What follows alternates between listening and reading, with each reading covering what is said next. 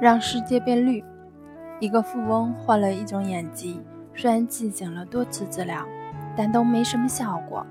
直到遇到了专门治疗这种疑难杂症的医生，医生诊断并嘱咐他说，在治疗期间只能看绿色的东西，其他颜色都不能看。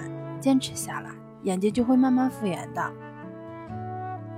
听了医生的建议，富翁买来了一卡车绿色的染料。前来把所有他能接触到、看到的东西都涂成了绿色。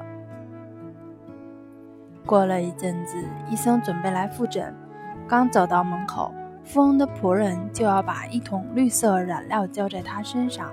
因为医生这次穿的是红色的衣服，仆人说：“富翁看到红颜色，眼睛会痛。”医生问富翁：“你能把世界上的东西都涂成绿色吗？”风无奈地说。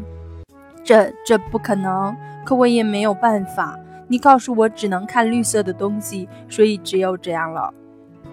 其实你只需要花几个硬币就可以解决问题了，何必浪费这么多东西呢？医生说。风还是有些不明白。医生说：“你直接买一副绿色眼镜就可以了。”